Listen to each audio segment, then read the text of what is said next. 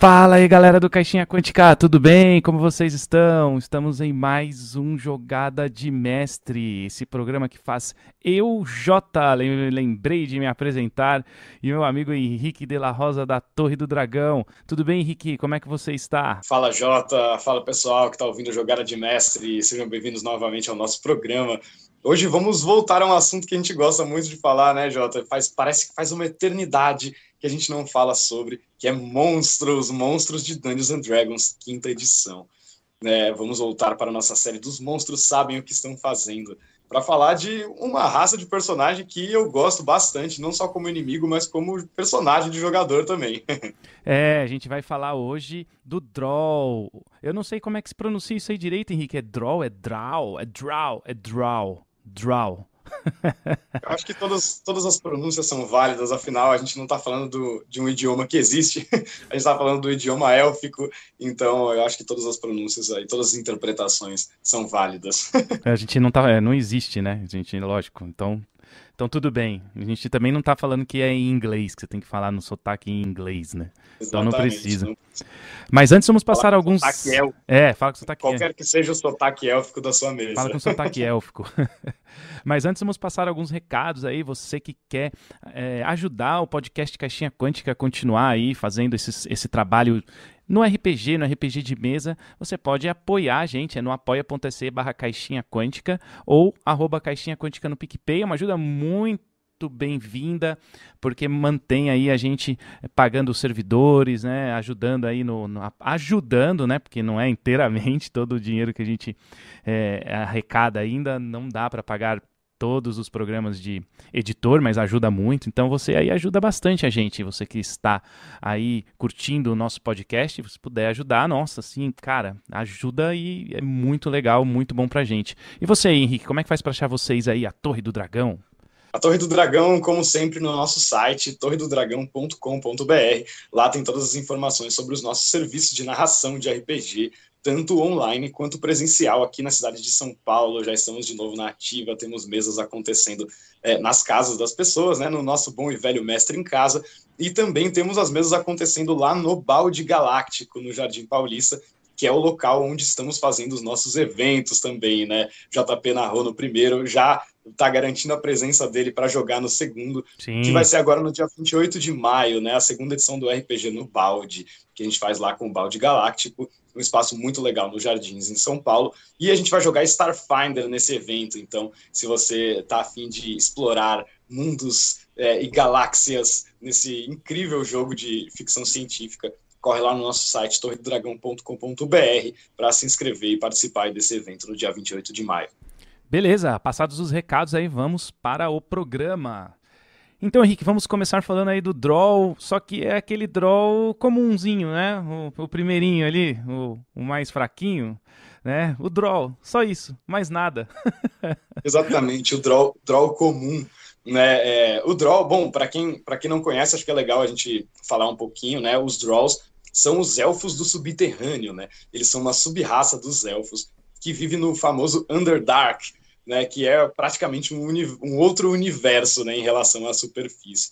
É, e eles têm caracter, algumas características específicas né, em relação aos outros elfos. E tem a fama de serem muito maus, né? Eles têm a fama de ser uma raça maligna. Isso é uma coisa que a Wizards of the Coast vem tentando mudar é. né, nos seus últimos livros, mudando um pouco da mitologia para é, fazer com que os Draws possam, possam existir draws bons, draws maus, né, de todos os alinhamentos possíveis. Eu acho isso uma mudança muito legal, porque é uma raça que eu já falei, eu gosto muito, estava até jogando recentemente com uma meia draw é, paladina, que acabou morrendo na aventura, infelizmente, mas foi estava sendo bastante divertido explorar essa raça aí. Por um outro lado, né, explorar a, a, uma draw que era boazinha, né, que era animada com aventura, ela é uma pessoa super enérgica e nada dessa energia negativa e pesada que está associada aos draws, né? É, cara, o lore, né, é muito legal aí para quem quiser conhecer melhor. Eu acho que um livro de entrada muito bom é o Pátria do Salvatore. Putz, meu, tem aí, né, pela editora Jambô. É um livro que eu devorei em uma semana, eu matei. É um livro bem legal, assim, para conhecer a cultura draw, para ver esse lore, esse, é, ali em Menzoberranzan, né, que se passa a história do livro. Então, fascinante. Beleza, vamos lá. Então, vamos começar, Henrique. Esse draw, vou chamar de drawzinho. Não, brincadeira, sacanagem, né? Drawzinho. Drawzinho. É.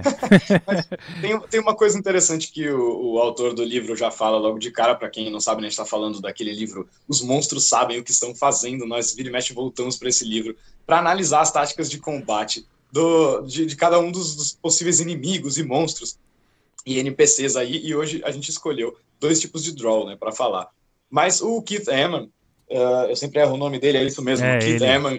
É, ele fala ali no começo, quando ele está explicando esse draw, que esse draw, né, o bloco de estatísticas básico do monstro draw ali no Monster Manual, é, ele é um pouquinho melhor do que você pegar um, um monstro humanoide, né, um monstro humano e aplicar os traços de draw. Né? Então ele coloca meio como se fosse um guarda draw, né, um batedor draw. É algum draw que tem alguma função militar, mas ele é do, do escalão mais baixo. Né, de todos. Ele é o cara que vai na frente para morrer, basicamente, né? É, cara, ele vai para morrer. É, assim, os atributos principais dele, assim, é a destreza e seguido pela constituição, né? Então, assim, já pressupõe que é um ataque à distância, né? Seria isso? Mas assim, que é, ele vai preferir, lógico, não que é, né, mas ele vai preferir um ataque à distância, vai ser preferível do que o combate corpo a corpo no caso deste é, draw que a gente está falando agora, né? Apesar de que eles são, ele tem a espada, né, e aí ele usa a besta, né, besta de mão também, né, Henrique? Uhum. É, ele tem recursos, né, para atacar no corpo a corpo, mas é, eu acho muito legal a gente sempre começar com essa análise que ele faz ali no livro, né, que quais são os atributos principais, né, os atributos primários desse monstro. Né? E no caso, o atributo primário é destreza, então isso logo de cara já indica que talvez é melhor que ele fique longe. Né? E quando a gente dá uma olhada nas armas, você falou, ele tem a besta e ele tem a, a espada curta. Né? Mas a besta dele é bem melhor do que a espada curta, né? Já já a gente vai falar sobre essa questão aí é, do que, que tem essa arma tem de diferente. Então, olhando os atributos, né, e olhando os equipamentos que ele tem ali, é, logo de cara já dá para a gente ter uma ideia de que ele prefere se manter longe em combate e atacar à distância. É bem interessante a gente pensar nesse, nessa questão de se ele tem mais força e constituição, ou se ele tem mais destreza, né, já nos dá vários indícios de como usar esse monstro na batalha. É, sim, ele também tem proficiência em furtividade, né? Que também indica né, emboscada, alguma coisa desse tipo, né? Além do que tem a visão no escuro, né? Óbvio, né? Estamos falando de Underdark. E então, ó, já estamos já falando assim, destreza, é, ataque à distância, furtividade com emboscada e ainda tem umas magias ali, né? Uns cantrips que ele pode é, soltar, né, Henrique? Que também vai ajudar nessa, nesse pensamento aí que a gente está passando de é, pegar de surpresa, né? Furtivo. Exatamente, né? todas essas características que você mencionou aí constituem esse perfil do emboscador, né? Do personagem que vai preferir se esconder, atacar furtivamente e preferencialmente atacar à distância. Né? Então já dá para a gente traçar um bom perfil do draw aí como um monstro a ser usado em combate. Né? É, e aí essa questão das magias, né? É, a princípio elas não parecem magias que vão ser super úteis em combate, né? elas não são magias ofensivas, não são magias de buff ou debuff, né, ou de controlar o, campo de batalha. Elas têm efeitos muito simples, mas que tem tudo a ver com a maneira que os draws funcionam, né? Você comentou sobre eles terem é, a visão no escuro, e tem uma outra característica também que eles têm sensibilidade à luz. É, é verdade. Então, isso já indica que eles gostam de permanecer no escuro. Contudo, né? O ideal para eles não é o escuro completo, né? O ideal para eles é a meia luz, né? O dim light, né? Para quem usa as regras em inglês aí. Então, é, essas magias que ele, que ele utiliza para complementar suas ações em combate são muito interessantes, porque elas são luzes dançantes e fogo das fadas, né? O fogo férico, Fairy Fire, né? Que são magias que criam luz, mas que criam luz fraca e que vão conceder é, a vantagem que os Draw mais precisam ali no combate, que é ver os inimigos enquanto eles não são vistos, né, enquanto eles permanecem nas sombras. Então é, é muito legal eles, ele ter, eles terem esse recurso de é, iluminar, né, com, com, o fogo das fadas, né, iluminar uma criatura e, e obter vantagem né, nesses ataques uhum. contra ela, e com as luzes dançantes não ter a desvantagem, né, iluminar seus inimigos para não ter desvantagem nos ataques, para manter a luz baixa, enquanto todas as criaturas que não tiverem visão no escuro vão ser prejudicadas pela luz baixa. Né? Então o draw se mantém nas sombras e cria a luz fraca nos seus inimigos para manter essa vantagem. É uma estratégia super simples e muito interessante, especialmente se existe um grupo de draws, né, que podem conjurar múltiplas dessas é magias, concedendo uma grande vantagem aí mesmo pro, pro, pro grupo. Então, é, ser emboscado pelos, pelos draws é bastante perigoso. É, e eles vão direto para cima dos né, conjuradores, não vão?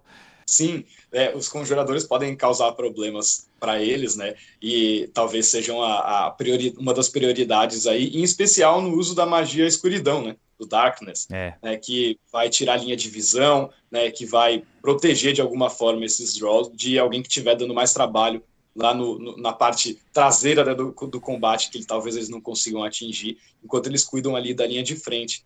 Né? Então, eles têm essa coisa de manipular a luz, de manipular a escuridão e de usar isso para bloquear a linha de visão, para di direcionar a linha de visão ou caminhos pelo, pelo campo de batalha, enquanto eles iluminam as áreas de interesse para eles. Né? É, é, é, muito interessante esse lance de manipular luz e sombras. E, e isso vai ser muito, muito é, prejudicial para quem estiver combatendo os draws, especialmente no fundo ali, né? Quem estiver fazendo ataques à distância, com juradores e tal, porque os draws conseguem manipular o que, que você está enxergando bem ali no combate. É bem interessante. É, outra coisa que é importante falar também, né, do estilo de luta, de combate do Draw, é sobre o envenenamento, né? Ele, ele tem esse lance de usar venenos, né? Isso também pode ser mortal. É, um, é uma parte, assim... É, a gente tem nas regras da quinta edição, né, o veneno chamado veneno draw, né? Então ele vai usar isso, né, na ponta de uma flecha, ele vai poder usar ali na, na espada, assim como, né, famoso o, o famoso Nazgûl que dá uma fincada no Frodo ali no Senhor dos Anéis com um veneno de, de da, da blade, né, da, da lâmina de, de, de Morgul. Né? Então, cara, é muito legal esse, esse lance de veneno, porque também é um, é um desafio a mais, né? um desafio diferente, porque no meio da batalha tem esse, esse negócio, já começa a ter que fazer os testes de salva, a salvaguarda de constituição, né? Tem, tem coisas a mais que, que deixam o combate um pouco mais, é, sei lá, emocionante, né, Henrique? Com certeza, é legal, tem esses efeitos secundários, né, dos ataques com os quais os personagens acabam tendo que se preocupar, né, e se prevenir ali. Então, se você sabe que você vai enfrentar, enfrentar draws, né, numa aventura, você é, tentar se prevenir com essa coisa do veneno, ter antídotos, ter poções, né, magias, coisas que vão, vão ajudar a controlar essa situação do envenenamento e do dano de veneno, né? Porque o, o veneno dos draws ele é bastante poderoso, né? Ele, ele aumenta consideravelmente o dano assim das armas. Né? Então, além da possibilidade da questão de, de, de, ficar envenenado e tudo mais. Né? Então, ele é bastante poderoso e é uma coisa para os aventureiros prestarem bastante atenção. Né? E ainda sobre o, o, veneno, né? eu comentei agora há pouco que a besta é melhor que a espada, é. porque por padrão, né, no bloco de estatísticas do Draw, é, a besta, as flechas da besta têm o veneno, mas a espada não. Né? Então, isso também já é mais um indício de que ele vai preferir atacar com a besta, à distância. Eu, particularmente, gosto da ideia do Draw ter uma espada envenenada também. Já fiz isso diversas vezes nas minhas mesas, né, usando os Draws como, como inimigos, como monstros. E eu acho que é interessante também se você quiser dar uma modificada de leve no seu draw para ele ter um perfil de um combatente corpo a corpo um pouco mais eficiente. Ah, isso né? Mas por padrão, eles preferem atacar com as flechas, só as flechas têm o veneno, né? Isso é um detalhezinho legal de observar também. É, isso nem modifica tanto assim, porque é, acabei de falar aqui, né, a cena do, do Senhor dos Anéis, lá, a famosa cena, então você nem modifica tanto a regra, ah, põe veneno na espada, põe veneno na flecha, até porque ele não seria tão burro de pôr só na flecha e não na espada, né? Sim, sim, é, é, é, mais acho que uma questão de sugestão de, ó, ele prefere usar essa arma, né? A prioridade dele é essa arma. Então são coisinhas que acabam ficando implícitas, né, no bloco de estatísticas ali do monstro. É, cara. E, Não, manda ver. E o veneno tem uma e o veneno tem uma coisa interessante também que ele comenta ali no livro, que é a aversão que os Drow já têm naturalmente aos anões, né, que são seus principais rivais no subterrâneo, é, eles têm mais ainda pela questão dos anões é, serem resistentes ao veneno. Né? Então, um inimigo anão é mais perigoso para um draw, né? por conta disso, porque eles, têm, eles dependem bastante dessa, dessa condição de envenenamento, desse dano de veneno né? que eles é, incidem nos, nos, seus inimigos. Né? Então, é, aumenta ainda mais essa rivalidade territorial e cultural, toda essa coisa que já existe na mitologia de Dungeons and Dragons, né? Porque o embate, no embate entre eles, o anão talvez tenha essa vantagem. Né? E o anão também tem visão no escuro, mas não tem sensibilidade à luz, né? Então, a pior coisa para um draw é lutar com, contra um anão na superfície, né? É, Acho que é o pior cenário para ele. Não curte mesmo. E, e falando agora também, né, de perfil de combatente, assim, de agora de como ele se comporta em determinadas localizações, né, determinados ambientes, ele, eles patrulham as cavernas, né, na escuridão, usando, né, justamente a furtividade que eles têm, né, e aí eles se dispersam nas cavernas e se escondem, né, cara? Então, assim, e logo assim que eles já veem né, um inimigo chegando, né? Um, provavelmente os, a gente tá falando aqui de mesas de RPG, então personagens chegando numa caverna e os Drow já estão espalhados, escondidos, né? A primeira coisa que vai acontecer é um deles jogar ali, né? Lançar a magia Fogo das Fadas, né? Para já iluminar um deles e já conseguir ter a vantagem no ataque contra esse personagem, né, Henrique? É uma, é uma tática bem legal, né? É simples, mas bem funcional, na verdade, né? Com certeza, com certeza. Você falou aí da questão de, de, patrulhar as cavernas e tal, né? Raramente você vai encontrar draws na superfície, né? Então é, é, de, é, de, se imaginar que o ambiente principal no qual você vai lutar contra draws são, é, são cavernas, são locais subterrâneos. Né? Raramente eles vão lutar na superfície. Né? Então eles usam essa estratégia aí, né? Eles vão patrulhando, quando eles percebem a presença de alguém, eles se dispersam e atacam por todos os lados, né? Fazem uma emboscada tentando cercar os aventureiros ali, os personagens, né? Ou quaisquer que sejam os seus inimigos. Fogo das Fadas é uma magia que exige concentração, né? Então é interessante a gente observar isso, que, que vai ocupar esse slot aí, é, e que vai ser mais importante quando a gente vai falando do nosso próximo personagem ainda no programa de, no, de hoje, a continuação aí do, do Draw, né, porque tem uma combinação interessante que é legal a gente pensar na concentração. Né? E tem as luzes dançantes também. As luzes é. dançantes elas podem se mover pelo campo de batalha, então o draw pode ir movendo essas luzes para perseguir, literalmente perseguir os seus inimigos, né, pela, pelos túneis ali. Enquanto um ou mais deles, dependendo de quantos draws tiverem ali, enquanto um dos inimigos está, né, ou mais está iluminado ali pela, pelo fogo das fadas. Né? Então acho que a primeira coisa que eles fazem é isso, controlar essa iluminação e aí partir para emboscada. E aí tem também um lance que eu acho genial, assim, muito legal, é, que está no livro, né? Porque, né, como você falou, estamos falando desse livro maravilhoso, né? Os monstros sabem o que estão fazendo. Táticas de combate para Dungeons and Dragons, quinta edição. Propaganda do livro, compre. Nem é meu o livro, né? Então, aí, cara, tem uma coisa que eu acho muito legal. É, e que também já aparece no livro, né, do, do Pátria, logo de começo, que o Drizzt usa muito essa magia, né, que é a, é a escuridão. É, então é, eu acho louco que se tiver um conjurador muito longe, assim, incomodando esse, esses draws, eles, um deles, né, vai jogar ali, vai lançar magia escuridão nesse conjurador já para né, neutralizá-lo, Henrique. Então é uma jogada inteligente, né, a se fazer. É, cara, é mestre, é para você arrebentar mesmo, né, com o grupo.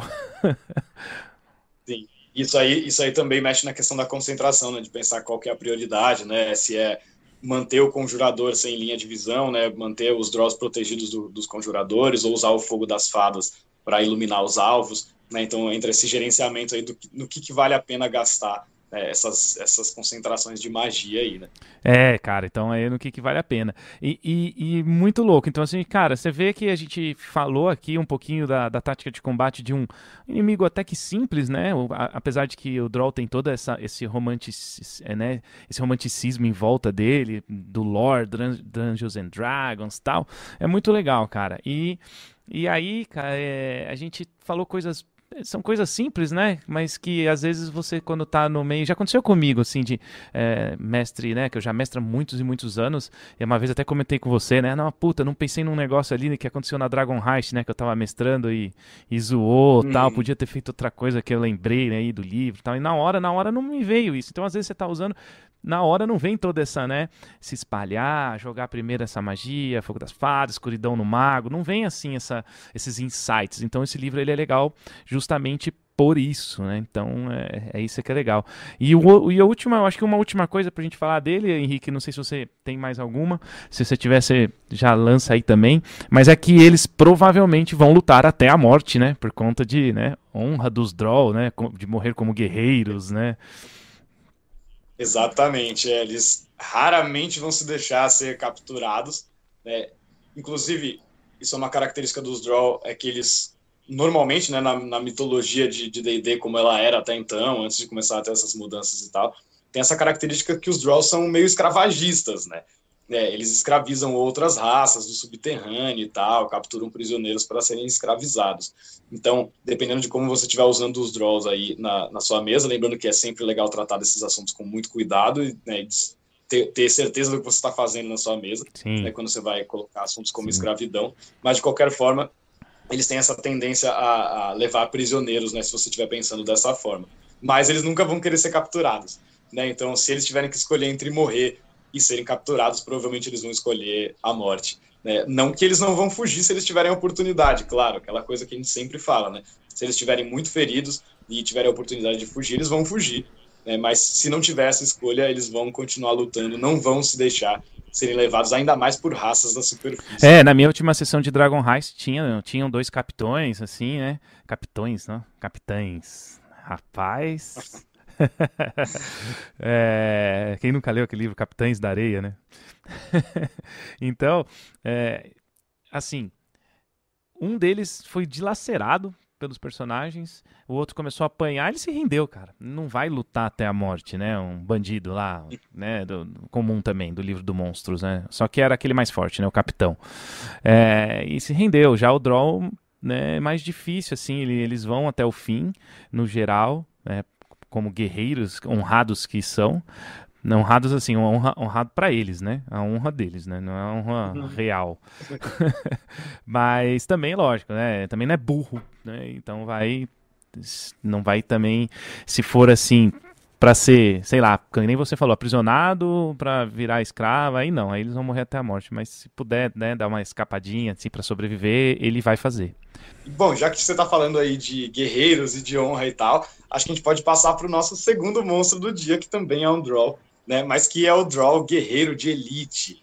Esse aí é um verdadeiro combatente, né, Jota? Esse diferente do outro, esse cara aí é feito para dar porrada. Esse aqui né? eu gosto muito, é, Henrique, porque ele já é um inimigo é, assim, mais desafiador, né, para os personagens jogadores, né? Ele já é, não é assim. É... O legal que a gente vai falar aqui depois no final do programa é mesclar, né? É a mescla do, dos dois, desses dois que a gente está falando.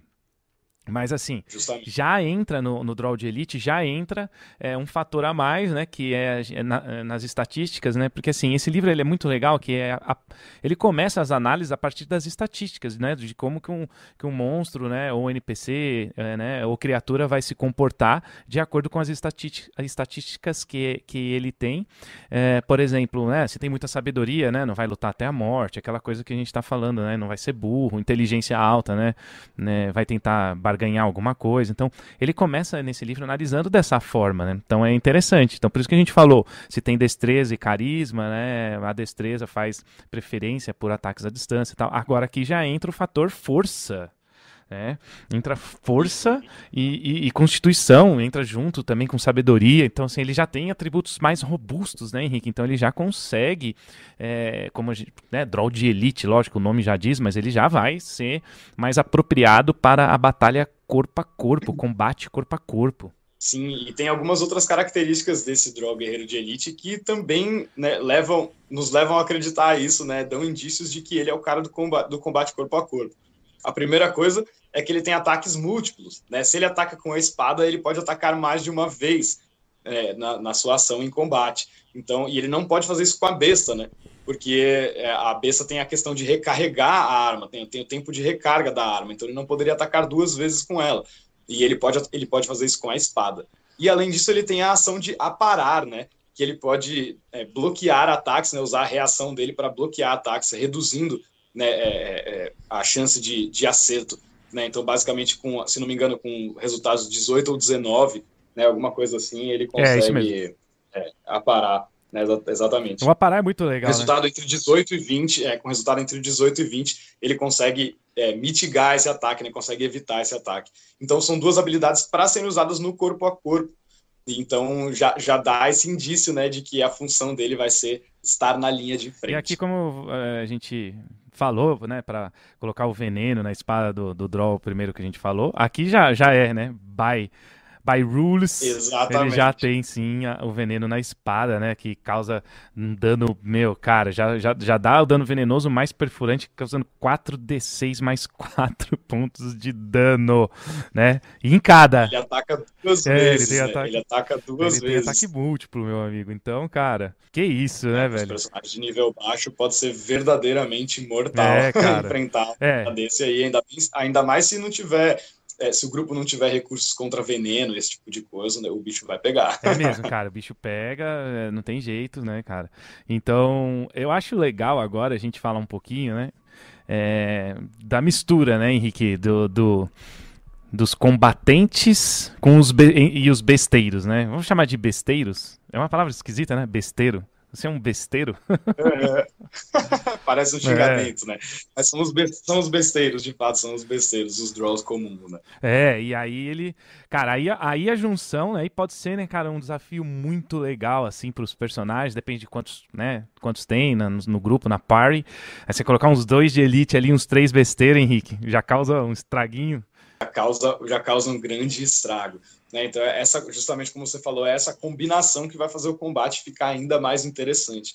Né? Porque você tem os Droll né, na linha, na retaguarda ali, né, disparando flechas e conjurando fogo é, das fadas, e conjurando luzes dançantes e escuridão. Né? Eles estão lá atrás no combate, fazendo tudo isso à distância, enquanto os guerreiros de elite correm para a linha de frente.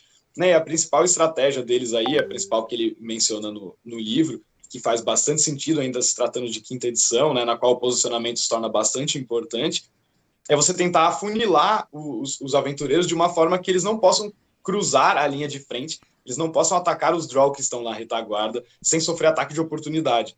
Né? Então é esse lance de tentar proteger a linha de frente afunilando os personagens para favorecer os ataques que estão vindo à distância sem deixar que a linha de frente da, da, do grupo ali seja quebrada. Né? Então, é, essa combinação é bastante interessante porque os draw que estão lá atrás, eles não só estão atacando, como eles estão favorecendo os ataques dos guerreiros que estão lá na frente também e dos seus outros aliados.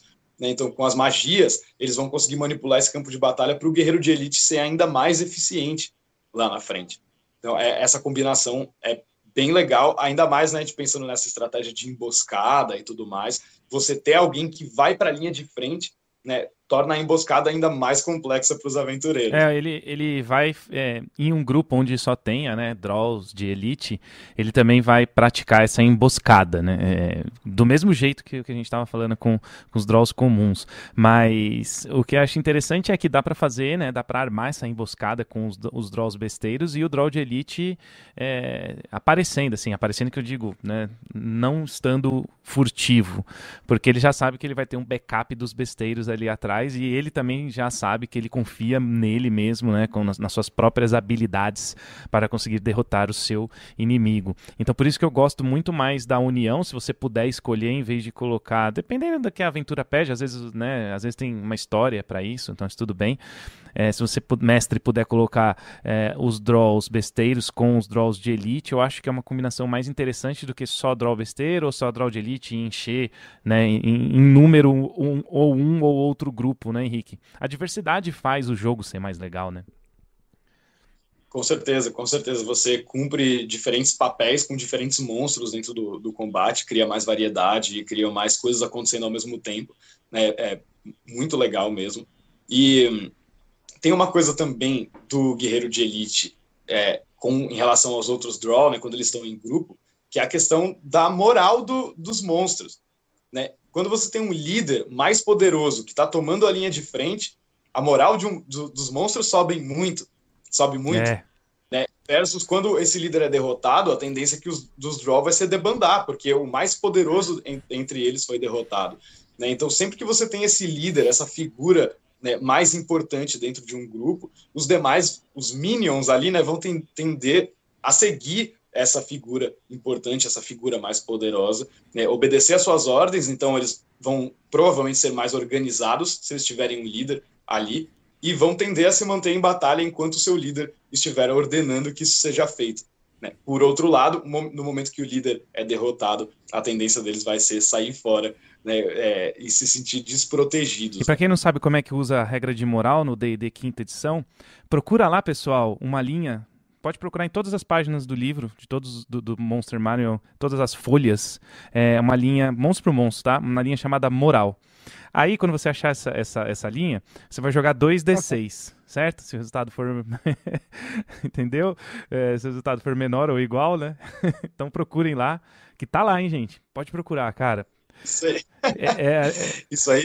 É a moral. Isso aí é uma coisa, é, isso aí é uma coisa que, que eu sinto bastante falta na quinta edição, JP, né? Para quem não sabe aí, o que o JP tá falando é que os monstros costumavam ter esse atributo, né? Costumavam ter essa característica de moral e como que eles reagem em combate, né? Se vendo numa situação de perigo e tudo mais.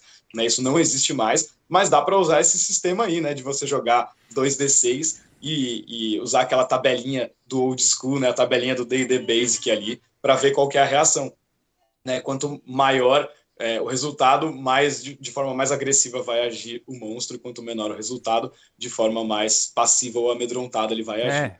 É, é, é, um sistema bem interessante e que ele pode ser modificado pela sabedoria ou pela inteligência né, do, dos monstros, você modificar esse resultado. Então, quem tiver curiosidade, dá uma pesquisadinha nos, nos old schools, no D&D Basic, no AD&D, é, é, bem fácil de achar essa tabelinha de moral e dá para você usar no seu jogo de quinta edição também. É, o legal disso é que tinha lá na tabela, né, as, é, quando fazer o teste de moral, que é bem legal, né, é que eu tô lembrando aqui do Rule Cyclopedia. É, morreu o líder, teste de moral. É, morreu metade, teste de moral, de moral. Então, assim, é, é, era bem legal, né? Era uma mecânica que eles tiraram e talvez volte, né? Porque né, o School tá voltando aí com esses, esse lance, né, do, do, de voltar algumas coisas, né? Esse remembrance, esse revival que tá acontecendo no mundo. É, também tem no RPG, né? Então uma regrinha que pode ser aí pro D&D Evolution. Alô, Wizards, eu sei que vocês ouvem o programa. É, eu ia falar, eu ia falar justamente isso, tá aí uma, uma ótima ideia de uma coisa para ter no D&D Evolution mesmo. É, e outra coisa, voltando, né, agora esse nosso devaneio old school sempre tem, ah, a gente sempre fala de outros sempre, bastante. É, voltando aí, né, tem aí o lance do, da, continuando, né, porque a gente estava falando de emboscadas, né, tem um lance muito legal, e o Drizzt também usa bastante essa magia nos livros, que é, ele tem uma magia a mais ali, que é a levitação, então você pode fazer uma emboscada Nossa por cima, cara, onde, cara, os personagens não estão esperando que vai vir uma coisa de cima. Normalmente não, né? Depende do lugar, mas normalmente não, né? É, eu estava guardando essa característica para o final, justamente para a gente falar sobre ela, que eu acho que é, dá possibilidades muito legais. Né? Você atacar de uma posição diferente, de uma posição inesperada com o seu guerreiro de elite. Né? Então, imagina se você combinar uma emboscada de draws mais comuns, é, atacando por um lado, e um guerreiro de elite vindo de cima. Né? Você tem como encurralar os personagens de diversas formas, surpreendê-los de diversas formas, é, e também causar um sério problema para os seus combatentes corpo a corpo que talvez não consigam alcançar aquele draw que está levitando ali. Então, é, vai ser mais um problema para ser resolvido né, na batalha. Como é que a gente traz esse cara para o chão? Tem várias formas, tem magias, né? enfim, tem, tem muitos jeitos que os personagens podem fazer isso. Mas se torna uma coisa a mais para fazer. Antes da gente conseguir dar dano mesmo nele, a gente vai ter que trazer ele para o chão, para o nosso guerreiro, né? Poder dar porrada nele, para o nosso bárbaro poder dar porrada nele e enfrentar ele no corpo a corpo mesmo. Então, abre mais possibilidades e abre mais coisas a serem resolvidas durante o combate, o que quase sempre é uma coisa legal. É, muito legal esse lance de é, táticas inesperadas, né? Que, que, não é tão inesperado alguém vir por cima assim, mas quando está jogando RPG, às vezes a coisa, às vezes a coisa tende a ficar muito linear, né? Ah, iniciativa, combate, porrada daqui e dali.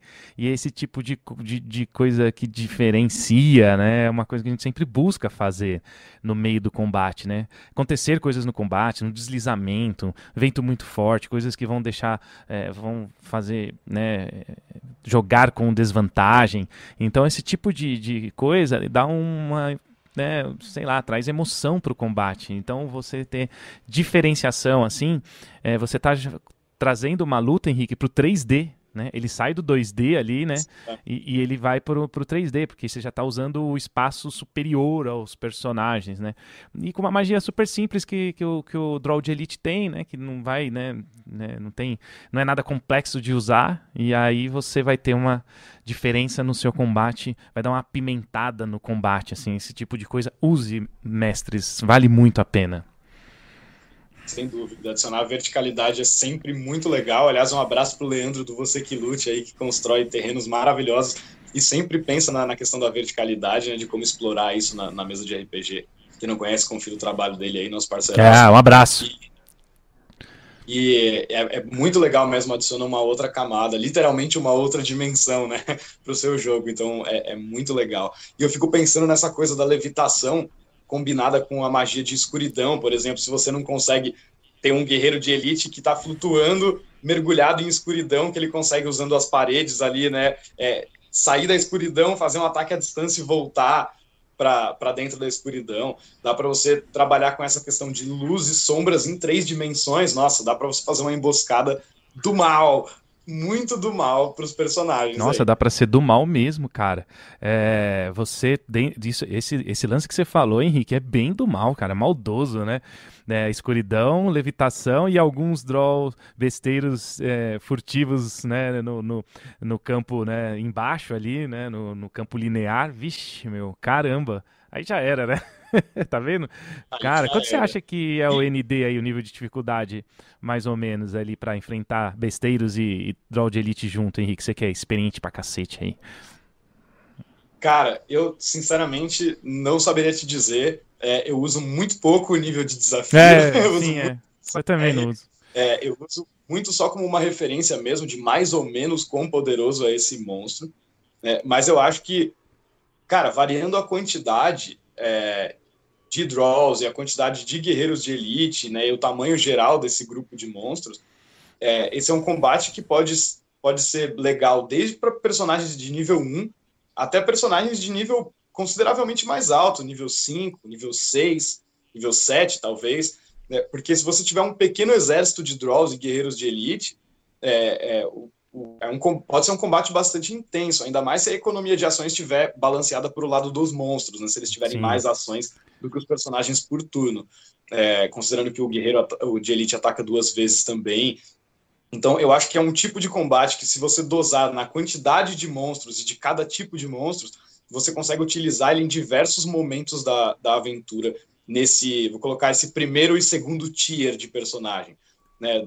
Do nível, sei lá, 1 ao 5 e do, até o nível 9, mais ou menos. Eu acho que é. É, mesmo com o personagem de nível um pouco mais alto, dá para você fazer uma batalha muito legal usando, é, trabalhando com os números e com a economia de ações. É, eu acho que sim, isso aí é muito bem falado. Sim, eu pego o nível de dificuldade, nem olho muito também, Henrique, e, e, e tendo a jogar para cima, né? Ah, cara, se tá se tá dois aqui, cara, então é porque vai ser muito fácil para o nível de dificuldade uhum. que o livro está propondo. É, é, outra coisa que a Wizards tem que arrumar, a Wizards que ouve a gente aqui, né? Inclusive está vendo agora ao vivo com o intérprete. É, ela, é, ela teria que fazer arrumar um pouco isso também, né? No D&D Evolution. Mas vamos esperar, isso aí falta um tempo, a gente vai ver o que, que vai acontecer com relação a isso. E acho que para finalizar aqui, Henrique, os draws de Elite, draws, draw lutam até a morte, Henrique? Que, assim, abobalhados, bestão? Muito provavelmente não, né? É, eles são mais, estão numa posição de mais de liderança, né, em termos militares ali e tal, então eles é, não são super gênios, mas eles têm uma inteligência e sabedoria um pouquinho acima da média, né, se não me engano eles têm 11 ali, né, nesses atributos, então eles vão ser capazes de ver que eles estão perdendo um combate e partir em retirada, é, agora depende de quais são as ordens, né? Depende de qual é a situação, se eles, vão, se eles podem ou não ser capturados, como a gente falou no começo. Então, todas essas coisas podem influenciar. Mas é, o guerreiro de elite, com certeza, vai ser muito mais esperto do que os outros, no sentido de saber quando, que ele, quando ele está perdendo uma luta e, e, saber qual é a hora de, de bater em retirada e se fortalecer. É, tem ali mais ou menos os pontos de vida né, no livro, se não me engano 26, né? Acho que quando chegar ali o Droll de Elite vai bater em retirada, né, Henrique? Não vai ficar lutando até a morte. É, é legal isso aí que a gente falou, muito depende das coisas, né? Depende do lore, é por isso que sim, cara, muito interessante. Você vê que é, a gente passou é, de modo fácil e rápido, né? Né? É, em cima das habilidades e, e táticas de combate do Droll, como que eles lutam, mas é isso que eu, que eu falei no meio do programa. Você vê como que, às vezes, uma coisa simples vai, vai deixar a batalha desafiadora, né? Porque são coisas simples que ele tem. Cara, é, é, é ataque à distância, furtividade, o outro lá é mais forte, ataque múltiplo, veneno. Mas são coisas que combinadas, e, e se você for pensar nas magias que eles têm, e essas magias, elas são muito estratégicas, né, cara? As magias que eles têm. Que é fogo das fadas, que vai dar vantagem no ataque. Que é escuridão, que, né, que vai é, emboscar melhor. Que, ou que vai neutralizar um conjurador. Então são coisas tão simples, cara, mas que às vezes, que nem eu falei, às vezes na hora do, do jogo a gente não pensa, mas agora a gente, né, fazendo um programa, cara, nunca mais vou esquecer, né? Esse livro é legal porque depois a gente nunca mais esquece a tática, né, de um, de um monstro que a gente faz aqui no programa, né, Henrique? Difícil você esquecer, né? Com certeza. Eu usei os draws, eles eram muito importantes numa campanha que eu estava narrando um tempo atrás. Né? Inclusive, eu já devo ter comentado aqui no, no programa que era a campanha que os personagens todos eram anões, né? Era um grupo de anões. Uhum. Então, é de se imaginar que os draws fossem bastante importantes né, né, nessa história. São é, criaturas que têm uma, uma ligação mitológica em D&D, né? De rivalidade e tudo mais. E eu, usei muito, muito os draws, assim, em várias sessões ao longo de uma campanha, e fui utilizando as táticas aqui do livro, e realmente é, elas são muito legais. Houveram, é, houve alguns combates, assim, desesperadores, né, que foram realmente muito desafiadores para os personagens, foram muito legais, combates memoráveis, que inclusive eu estava é, conversando com o pessoal desse grupo agora, recentemente na semana passada, e a gente estava comentando justamente sobre um desses combates. Então, é, é foi muito legal. E eu usei também os outros draws dos quais a gente não vai falar hoje, ah, é. mas a gente vai falar nos próximos programas, que são o Draw Mago e a Draw Sacerdotisa de Loth. Esses aí são da pesada. E se você fizer um grupo com todos esses tipos de draw, dá para você fazer um, um, exército dizimador de personagens dos jogadores. É, esses aí já vão ser mais da pesada, aí já envolve magia da pesada, né? Que a gente tá falando de umas cantrips, né? Magiazinha simplesinha, é. nívelzinho 1, né? nívelzinho 0, não é? Agora, cara, esses dois aí, e aí vai ser da pesada, e normalmente é assim que funciona, né? É um, um ataque draw, né? Com, com os conjuradores né? mais fortes, os magos, né? As sacerdotisas, né? As matriarcas, né? Quem, quem leu o Pátria vai saber que é assim, os guerreiros embaixo e os, né, os soldados, né? É bem, é bem exatamente como, como funciona uma, uma sociedade draw. Cara, eu acho que é isso, Henrique. Você tem mais alguma coisa a comentar sobre os Draw? Exceto que é uma cultura, assim, muito interessante e para quem gosta de RPG vale a pena ler aí, né? A questão dos, é, é, do lore do, do livro. Cara, eu acho que é isso. É deixar essa recomendação mesmo para a galera é, conhecer mais sobre a história dos Draw e a importância deles aí no cenário. Eu acho uma das partes mais legais da mitologia toda de D&D, dos Forgotten Realms. Acho muito, muito bacana. É, vou deixar uma recomendação aqui para quem consome conteúdo em inglês, esse é um conteúdo que infelizmente não tem em português, mas um canal que chama Mr. Rex no YouTube, que é um cara que fala sobre a história dos Forgotten Realms, sobre diversas, diversas coisas mesmo dos Reinos Esquecidos. E ele tem uma série sobre os Draw muito legal, que ele fala sobre é, desde do Panteão e a história de Loth, ele extrair em toda aquela história daquela briga de família maluca que existe no panteão dos Draw, né, e como eles vieram a se tornar os Draw, a relação deles com, o resto do mundo. É muito legal, deixa essa recomendação. E para quem não quiser ou não puder consumir esse conteúdo, né, é, o, reforço aí a ideia do, do Jota dos romances e tal, e de ler essas é, a ficção mesmo dos Forgotten Realms para se informar um pouco mais sobre essa raça que é muito é, legal. É, tem, tem bastante romance sim, né, de Forgotten Realms, Draw. Só do Drizzt, cara, tem um monte, milhões em português, né? Isso que, né, é, é legal. Quem tem, né, o conhecimento da língua inglesa vai ter uma, né, um, uma melhoria do consumo de né, entretenimento no RPG. Mas tem bastante coisa em português já, graças aos deuses, a Mistra. A gente está melhorando muito nesse caminho. Bom, é isso aí, galera. Então, beleza. Muito obrigado aí pela audiência. Você que assistiu a, a live, porque esse programa também foi feito em formato de live. Para você que está ouvindo o podcast agora, muito obrigado aí pela audiência. Então, eu vou ficando por aqui. Um abraço e até a próxima.